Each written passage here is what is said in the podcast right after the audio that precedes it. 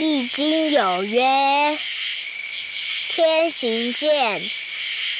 君子以自强不息；地势坤，君子以厚德载物。急则反，满则损。”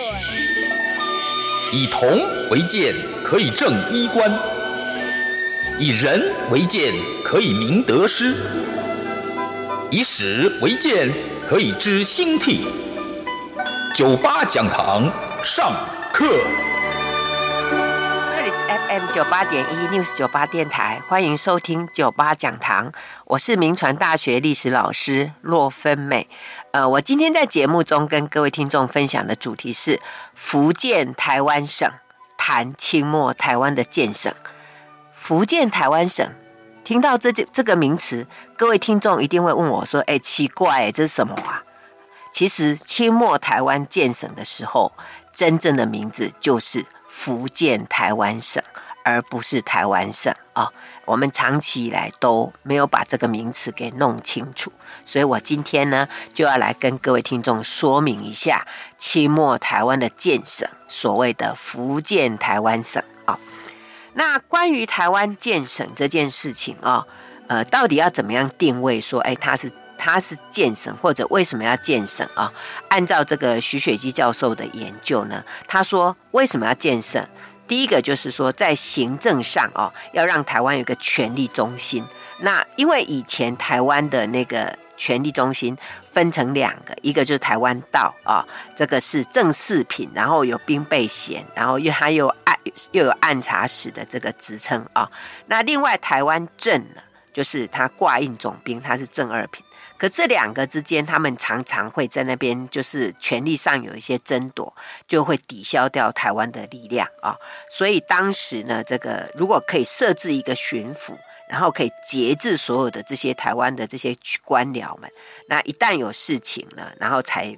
呃，可以可以处理啊，不要说哎，台湾有什么事情，你又临时又从中国派一大堆的什么钦差大臣啊，台什么总督啊，什么巡抚，哎呀，这个很容易造成一些弊病，所以就说可以设一个权力中心，然后以台湾巡抚为主啊，这是第一个意义。那第二个意义就是在军事上可以自立。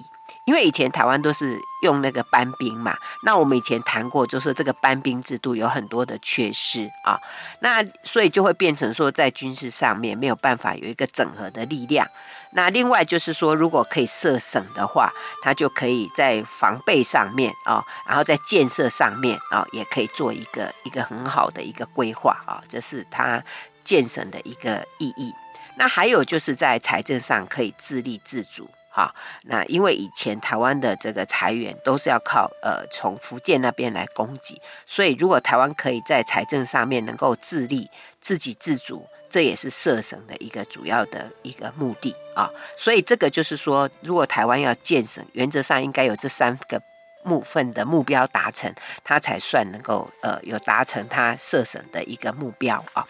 那在台湾建省的这个过程里面啊，呃，其实可以。分成三个阶段，一个就所谓酝酿期，一个是过渡期，那最后是成立期啊。那我今天就从这三个部分呢，来跟听众们来报告啊。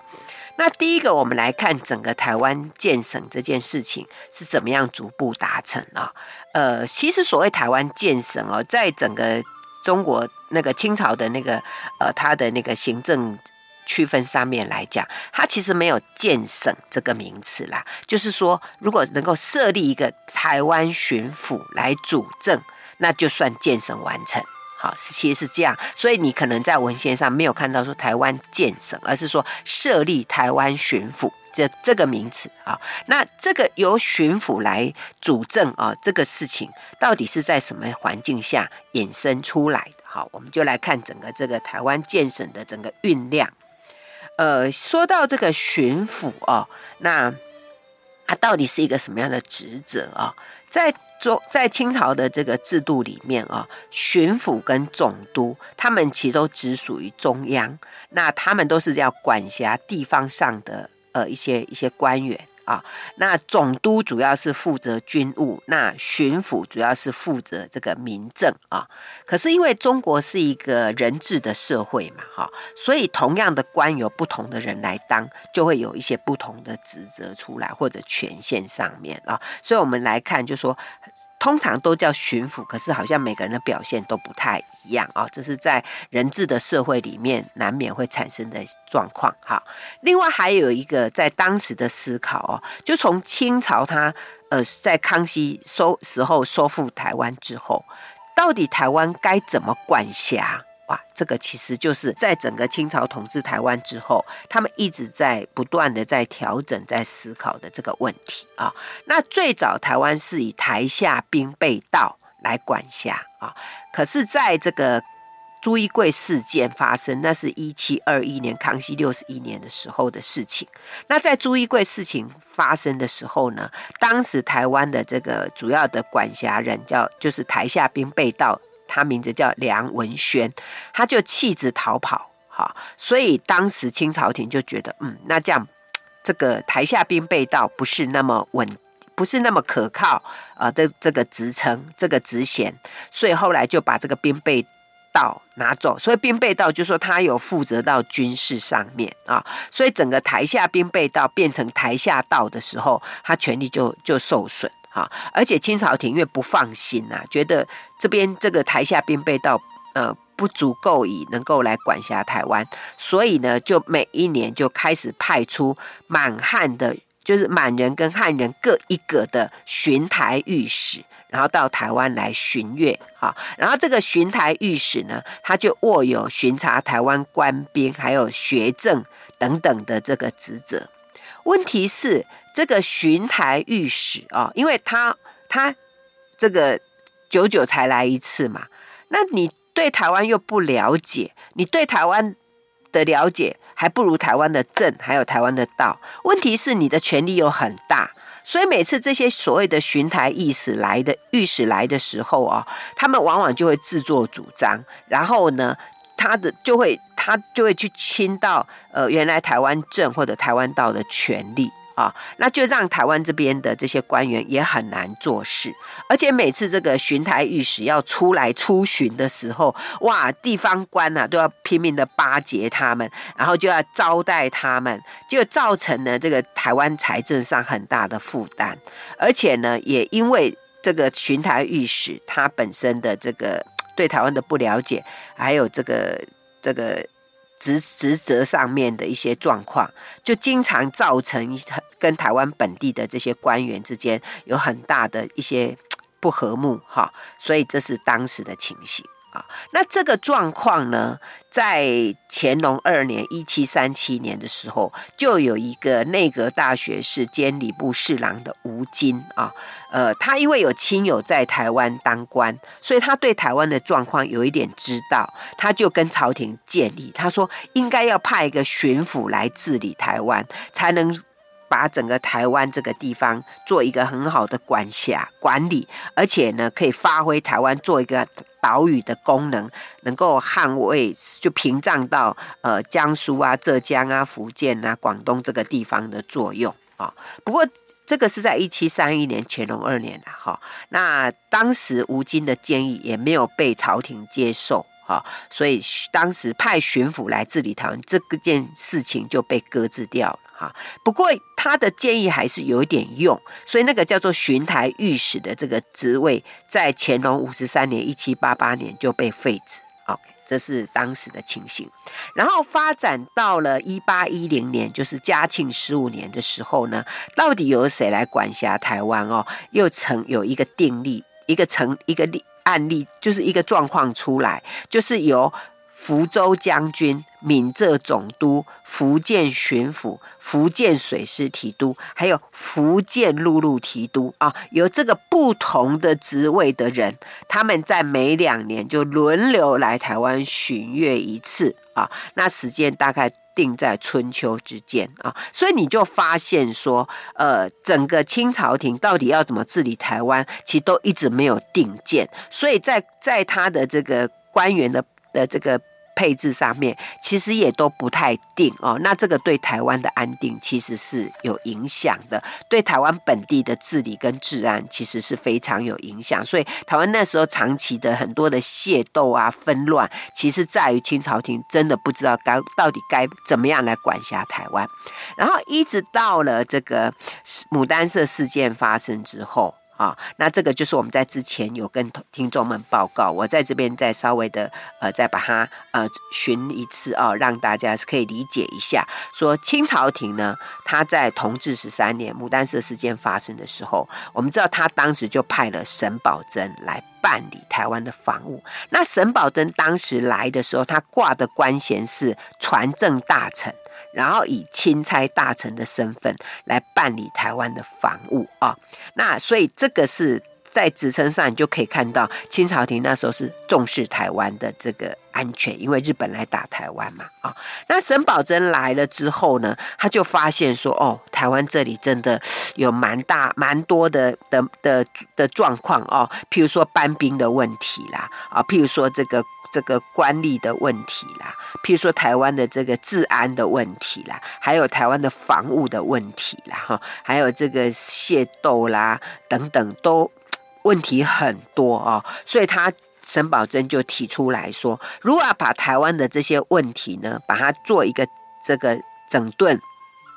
最好的方式就是在台湾建省，然后设立台湾巡抚。啊，这沈葆桢提出来。不过呢，因为那时候整个台湾的的这个建设还没有还没有做啊，那台湾有很多时候，譬如说，呃，他的很多的这些呃这个军饷啊饗园都要由福建那边过来。那另外呢，福建那边也需要台湾的米粮，所以两边之间基本上也不能切割。啊，所以他说这个时候呢，台湾要建省，好像时候还不太适合，所以最好权宜的方式呢，就是从中国派个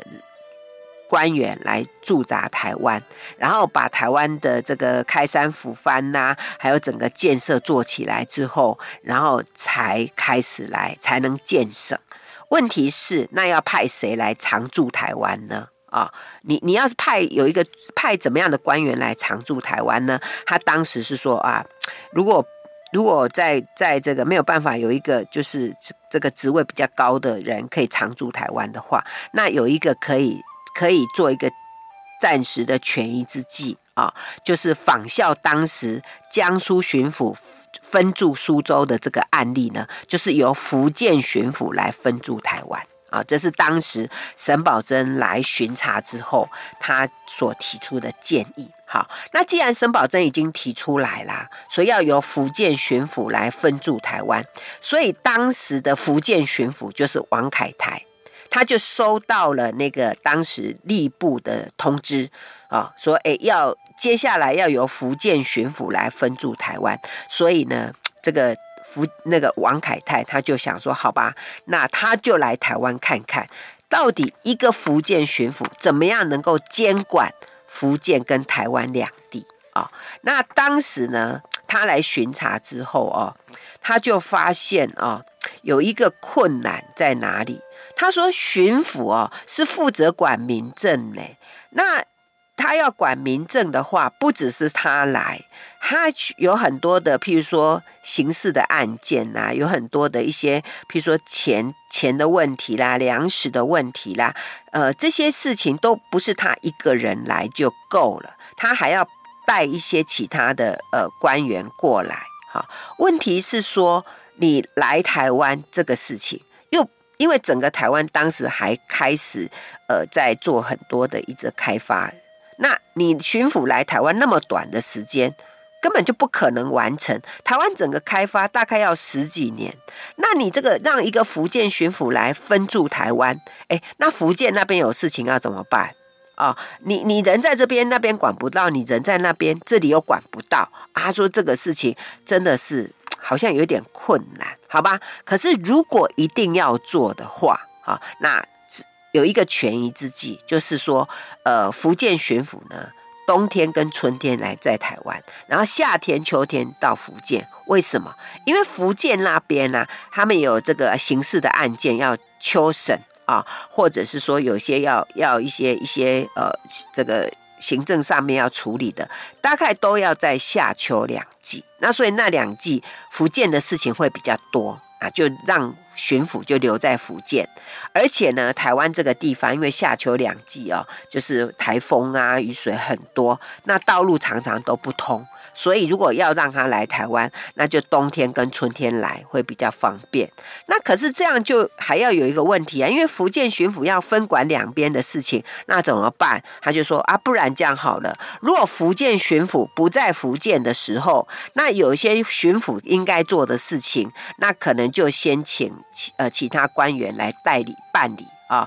那有些重要的就留着。呃，然后等他回去再处理。那如果福建巡抚来台湾的时候，那台湾就要把某一些权利，譬如学政权，啊、或者是一些总兵的权利，就交给呃巡抚啊，就这样子啊。反正就是说，因为来来去去各种行政上面都要有一些配套嘛，啊。那可是问题是王凯王凯泰来了之后，他在台湾大概留五个月，那在巡阅时间就生病了，所以回去就死掉。所以他他回去死了之后，哇，他看到的事情又有一些又有一些断掉了啊。那他回去他死了之后呢，那清朝廷就派了呃另外一个人叫做丁日昌啊、来接这个福建巡抚啊。那这个这时候的这个福建巡抚呢，这个朝廷又发现一件事情，就是说，因为当初哈、哦、沈葆桢。他来台湾，他有挂一个职称叫做传政大臣，啊，他有这样的一个职称。那为什么要有一个一个传政大臣呢？因为你台湾的很多的防务哦，他都需要跟福建联系，而且呢，在此在这个这个阶级上面不能太低啊，因为如果你需要到那边有很多的这个。譬如说，需要海军协助的事情，如果你没有船政大臣这个这个职位，人家就不要理你啊啊！所以那时候，这个呃丁日昌要来接福建巡抚的时候啊，他就当时清朝廷就注意到这个事情。那当然，这其实也是呃那个王凯泰他留意到的。他就说：“如果你来台湾的这个层级太低哦，你就根本就没有办法在台湾做事。沈葆桢来台湾是可以做的，做的还蛮顺的，是因为他有传政大臣的身份啊。所以这个丁日昌来的时候，他就身兼传政大臣，还有福建巡抚这样的职责啊。那丁日昌来台湾的时候。”正好呢，就是开始要执行这个冬春在台湾，然后夏秋在福建这样的一个规定开始。问题是丁日昌就发现说，哦，很很难兼顾啦。为什么？因为呢，他说他刚开始接到这个福建巡抚这个职务，他就到福建去，就他发现之前的这个福建巡抚王凯泰有好多是事情都没有处理，所以他必须留在福建处理。而且呢，他说台湾那时候刚好在开发，很多事情又需要他来。他说他一个人真的没有办法两边兼顾，哎，所以丁日昌就跟朝廷提出一个建议。他说：“哈，呃，你应该派一个人专门来办台湾的事情，然后把这个福建巡抚就留在福建啊，专管后路，然后来这样子配合的话会比较好。”好，这是他当时的的一个状况，而且他说他的身体其实也不是很好。他说又要他管福传政，又要他处理福建的事情，又要他管理台湾的事情。他说他真的没有办法承受耶。可是他提出这个建议，朝廷没有接受。哈，呃，而且问题是说哈，当时哈那个丁日昌，他他当时在福建的时候啊。就真的事情真的很多，除了是说，呃，很多原来那个呃王凯泰留下的很多的案件没有处理，而且福建的这个整个官员的这个这个吏治也问题很多，然后又加上说那个时候有乡试哦，就是福建那边有考试，那巡抚李该要入围去负责那个乡试的问题，而且台湾好像还没有什么急事嘛。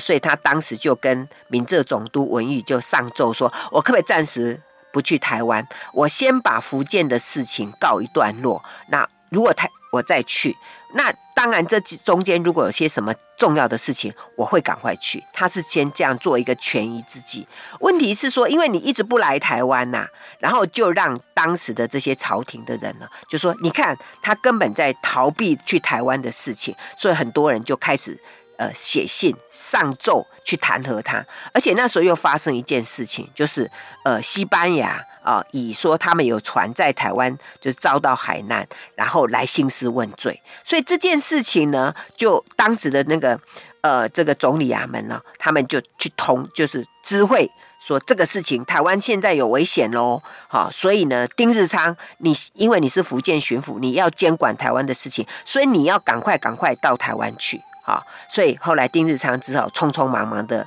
的来，所以他在这个来来回回之际哦，他就发现哦，要让福建巡抚来监管台湾的事情，真的是有一些困难。好，所以他当时呃，真的就就提出说啊，这个事情是不是可以呃再做一个调整？好，我们先谈到这里，休息一下，广告过后再回到 News 九八九八讲堂。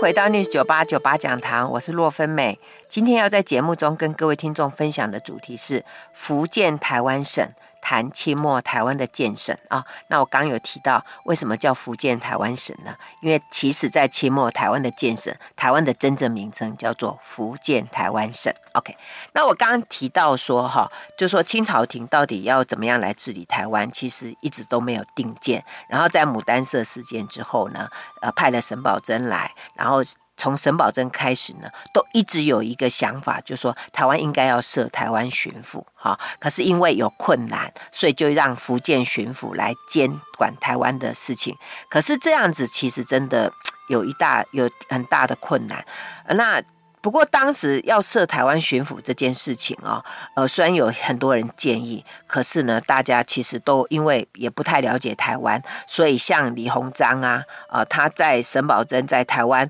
呃做那个开山抚番之际啊，那李鸿章却说：“哎呀，台湾的番地啊，根本没有什么可开发的的一些。”呃，好处啊，哈，而且说什么什么侵略台湾呐、可以让台湾强盛起来。他说：“哎呀，其实哈，只要没事情就好了啦，根本还也不需要说呃什么要设什么台湾巡抚啦等等。”所以。要在台湾设台湾巡抚的事情，就因为大家不太认为台湾有这么严重、这么重要到需要专门派一个人来台湾，所以这事情就这样拖拖拖的一直拖下来。然后直到这个呃，像丁日昌后来又生病回去了，然后继任者吴赞成，其实他虽然有传政大臣的这个职称，又来任台湾巡抚，可是他也年纪大，后来又染病又回去了。啊，所以在吴赞成之后呢，也就不再由传政大臣来监管，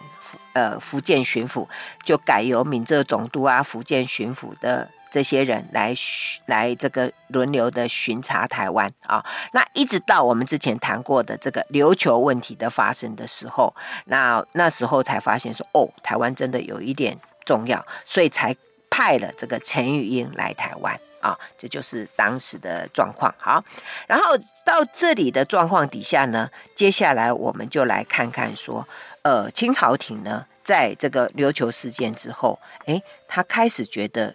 觉得第一个，呃，应该要开始更多的注意台湾啊，再来呢，就说应该要派一个，呃，有威望，那职位高于。台湾正、台湾道的官员来统筹规划。另外就是说，哎，台湾是不是可以应该考虑要来建省啊？那所以当时在来台湾的官员呢，也就慢慢觉得台湾，因为清朝廷开始注意到这件事情啊，所以呃，慢慢他们就往这个方向去规划。那当然，为什么会开始注意这个事情啊？除了我们刚刚讲到的琉球事件派了钱玉英之后过来之外，那接下来的一个静音，其实就是中法战争。啊，因为法国来打台湾嘛，啊，那当时才会让朝廷觉得哇，这件事情真的台湾需要有一个呃更高的一个一个职位的人，哈，那所以原来是台湾道流啊，他虽然开始台对台湾做一些建设，可是问题是当时的台湾道流啊跟台湾政吴光亮两个不合。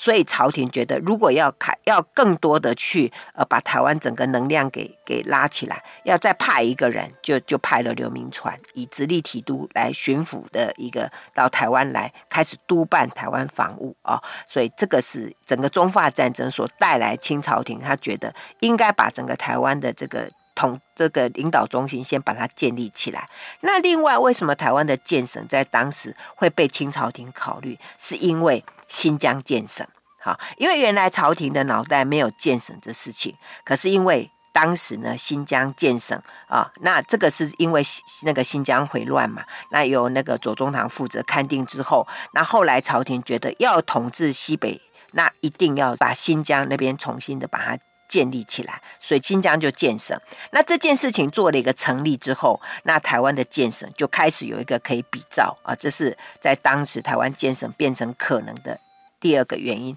那再来一个就是，当时这个刘铭传来台湾之后呢，他就因为他要专专办这个台湾的防务嘛，所以他有跟朝廷说，呃，好像没有办法由福建巡抚来监管，所以是不是可以把我福建巡抚这个缺拿掉，我专办台湾防务啊、哦？那当然，刘铭传为什么要辞福建巡抚这个事情，我们待会儿再谈。OK。好，所以这个是整个台湾建省的一个近因，就是因为中法战争的影响，造成了朝廷觉得，嗯，台湾这个地方需要有派专门的人，那这个人的职称是不是就叫台湾巡抚呢？啊，这是当时清朝廷就开始慎重考虑的啊。那因为我们刚刚提到说，因为当时呢，中法战争之后呢，清朝廷觉得。台湾的确需要一个强有力的权力中心。再来呢，因为新疆已经建省，有一个成立可以依循。然后刘铭传又表示呢，他要开始，他要他宁愿辞掉福建巡抚，他要好好的专办台湾防务啊。那当然，刚刚提到说哈，呃，因为中法战争，那中法战争当然就开始有一些人开始思考台湾建省的可能，特别像左宗棠这些官员。啊，他们就提出了一些建议啦。好，比如说左宗棠就是说，呃，如果可以在台湾设个台湾巡抚，对台湾的建设是有帮助的。而且呢，基于这个国防上的考量，台湾也应该建设。好，那另外在朝廷里面还有一个人，就是醇亲王奕宣啊。这个奕宣当时很有影响力哦，就是他就说，哎，这个。呃，台湾呢是整个这个南洋的这个重心啊、所以呢，如果可以把台湾建设起来的话，而且让它通商以后，那这个地方不不仅。对整个中国是很有帮助，而且更我们刚刚前面不是讲到说李鸿章哦，他觉得哎呀，台湾根本也没怎么样啊，不需要。可是这个时候哦，他已经改变主意了，他就说哎，这个台湾的建省哎是很重要，所以他就跟奕宣两个联名上奏朝廷说，是不是要考虑这件事情？好，那我刚刚讲说这个奕宣哦，他在当时的这个。的这个位置还蛮重要，而且他对慈禧太后是有影响力的，所以他既然提出这个建议，所以当时慈禧太后就在光绪十一年（一八八五年的九月五号），他就以太后的名义就下了一个懿旨，他说台湾为南洋门户啊，他关系非常的就是对各地的影响都很重要，所以呢，要把福建巡抚。改为台湾巡抚，然后让他长期就住在台湾啊。那福建巡抚的事情就交由闽浙总督来监管。那所有的一切事宜啊，就就是照照他的这个命令来执行啊。那我刚前面有讲说哈，在清朝的政治体制上面啊，他们其实没有设省。的这个名词啊，不管是理论上或者法律上都没有，他们就设巡抚啊，所以徐雪姬教授就说，当他决定设巡抚，就等于建省了啦。好，所以可以说，在慈禧太后她下懿旨的这个同时，其实台湾的建省基本上就已经成立了。好，然后在光绪十一年（一八八五年）九月十号，他就命令以刘铭传为首任台湾巡抚。兼学政。好，我们先谈到这里，休息一下。广告过后再回到 News 九八九八讲堂。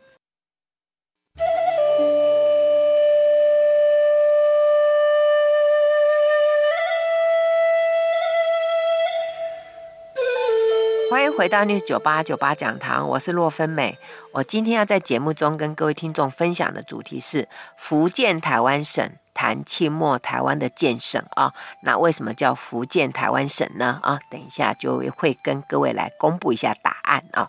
我刚前面不是讲说啊，因为这个呃。新疆也建省了嘛，哦，而且侵华战争之后呢，大家觉得台湾真的需要一个比较强力的这个权力中心，然后就派了刘铭传来嘛，啊、那刘铭传来了之后，他本来的职称是福建巡抚，然后专管台湾的防务，可是刘铭传觉得不行，因为台湾之间台湾的防务呢，呃，需要他专门管理，所以他宁愿辞掉福建巡抚哦。他为什么要辞掉呢？其实是有一些理由的哈，呃。当时呢，因为那个慈禧太后已经下令了啊，台湾要设巡抚，所以刘铭传不是一直强调说要筹办台湾防务吗？好吧，那清朝廷终于同意要台湾建省了，可是刘铭传却做了一个让大家跌破眼镜的动作，是什么呢？第一个，他说我眼睛痛，我要辞职，我不要做啊。那当然。刘铭传眼睛痛这件事情哦，这是他的宿疾啦，老毛病啦啊，所以他经常都用眼睛痛做理由啦，不知道是真的还是假的。不过他当时就说没办法，我左眼哦已经快根本就看不见了，然后我右眼呢又昏昏的，都有点模糊，人要走得很近我才看得到，所以我没有办法处理这件事情啊，我要我要辞职啊，人家给你台湾巡抚了，你又要辞职啊，那到底什么意思啊？啊，所以当时后来就有一个人啊，叫陈淡然啊，就替他解释说，因为在中法战争期间呐、他有撤，他有宣布要撤这个从基隆撤退。那这件事情有人就说，哎呀，他督督师无功啦，哈，然后就说，哎，他这个人呢有私心等等啦，反正就对他有一些攻击。所以也许刘铭传就有就想说，为了证明我不是贪图这个权位，所以我要辞职，我不干。啊，不过他这个辞职信呢、啊，清朝廷不答应，就说我给你一个月的休息，好，你好好把眼睛治疗好，然后休息完之后，你努力来把这个整个台湾的防务建起来，OK，这样子，这是清朝廷呃当时对他辞职的一个呃反应。好，第二个动作呢，他说台湾还不能改省。哎，奇怪啊，不是之前一直争取吗？现在怎么喊出说台湾还不能改省啊？他提出的理由是说，台湾建省的条件还没有成熟，要再缓个三年五年才可以办理。他提出三个理由，第一个理由说，台湾地区哦，全年的全年的收入只有九十万两白银，但是台湾的军队每年的需要的饷银要。一百五十万两，那这个钱怎么办呢？需要由福建省来支援啊。然后呢，等到再给台湾三年、三五年的时间，台湾努力来开辟财源，等到他财力能够、财政能够自立的时候，他才可以建省。这是他提出的第一个理由。第二个理由，他说台湾这个地方哦，汉番杂处，就是很多原住民的番社，那要。等个三五年，把这个原住民的这个抚番政策、抚番的策略把它完成之后，台湾才可以建省。第三个理由是说，整个台湾的海防、陆防这些事务都还在加紧进行，所以要三五年才能看出成效，到时候再建省也不迟啊。那刘铭传为什么会提出这么多理由出来？各位听众有没有发现，其实他当时担心的是台湾的财源的问题啊，而且他是说哈，因为那时候呃，如果如果福建巡抚哦，呃，就是如果把它直接改成台湾巡抚，那福建那边的是谁负责啊？清朝廷是说由闽浙总督啊，然后去监管福建的事情。啊，这是当时清朝廷的规划。那那个时候的闽浙总督叫做杨昌俊，哈，就说他是湘军的，所以呢，这个刘铭传就担心说，如果他一旦就是台湾直接这个就是由台湾巡抚来做，那福建那个闽浙总督监管福建巡抚的杨昌俊，他根本就不会来管台湾的事情啊。好，那台湾就会没有钱呐。好，所以他说，嗯，这样子的话，就是不能把福建那个名字把它取代掉，哈，呃，需要由福建的财政来支持台湾省，哈。那其实呢，刘刘铭传想太多了，因为其实那时候哦，台湾建省是襄淮两系哦共同的愿望啊，所以福这个。即使是湘军管辖的地方，他们也会来支援的，哈。所以其实刘铭传真的担心太多了啊啊！那所以刘铭传提出说台湾战南改省，但是呢，清朝廷并没有答应他，因为要在台湾建省这件事情，清朝廷当时就急于要把它完成啊，所以呢，就在。光绪十一年（一八八五年）的元月十六号就下旨，他就特别强调，他说：“台湾虽然设省，但是必须跟福建连成一气啊，就好像早年的这个新疆啊设省，但是它跟甘肃是没有分开的，他们其实要呃会互相支援哈。所以呢，清朝廷呢为了确认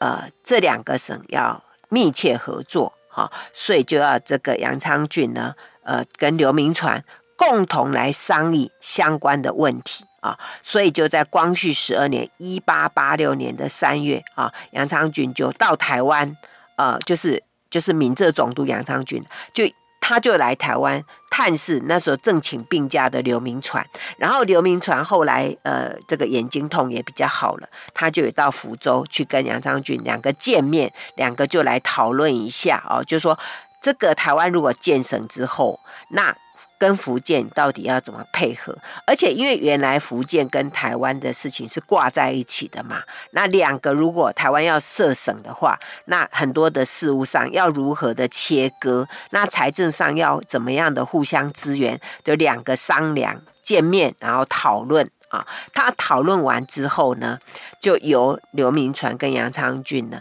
他们就联名写了一个奏折，然后上去给朝廷，里面就提出了十六条的建议。那其中建议里面最值得注意的内容，就是说台湾这个地方哦，呃的建省，因为台湾本来就属于福建，所以台湾即使改设行省。还是要跟福建省连成一气啊！那我刚刚不是说台湾建省本来就比照呃甘肃跟新疆的例子嘛？啊，因为那时候呢，他们的的巡抚就叫甘肃新疆巡抚啊，所以台湾要这样比照。所以台湾要建省的话，啊，要设巡抚的话，它就不能叫台湾巡抚，要叫做福建台湾巡抚啊。所以是这样的一个状况。那刘铭传为什么要用？福建台湾巡抚这样的一个职称，哎，其他用这个职称对他不利耶？为什么？因为你既然挂了福建这样的一个名字，所以就你就必须会受到福建那边的一个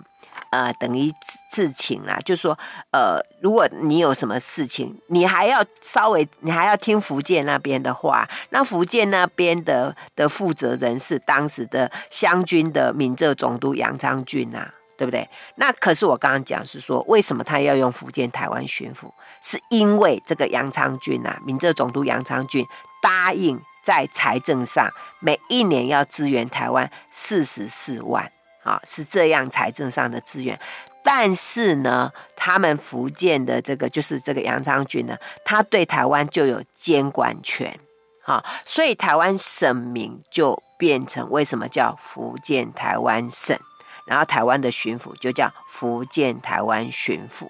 那刘铭传其实是为了要在财政上得到福建省的资源，所以他在权力上面就必须受到闽浙总督啊杨昌俊的监管啊，就是要呃等于是会被他牵制到了啊。那但是没办法，因为财务，所以因为财务的问题。啊，所以在光绪十一年（一八八五年）九月十号，台湾建省之后，那可是问题，接下来还有比较麻烦，就是你在业务上面怎么两个去切割，所以他们就花很多时间在财政上、在学政上、在军备上，在很多的钱粮的上面，呃，军饷上面，就不断一个一个的去切割，所以一直到光绪十四年（一八八八年）的一月二十一号，才正式跟福建两个分治成功。哈，所以呢，原来在经过我今天的这个介绍哦，各位听众就知道了，在清末的台湾建省。它名称上叫做福建台湾省，那我们习惯上说刘铭传是首任台湾巡抚，正式名称叫做首任的福建台湾巡抚，然后这个名称就一直用。续任的邵友莲也是福建台湾巡抚，唐景崧也是福建台湾布政使兼署福建台湾巡抚。所以，听众，你知道吗？在清末的台湾建省里面，其实没有台湾省这个名称。清末的台湾巡抚这个名称也没有出现，都叫做福建台湾巡抚。好，听了今天的故事，听众们有什么想法呢？好，我们今天节目就进行到这里，谢谢收听九八讲堂，再见喽。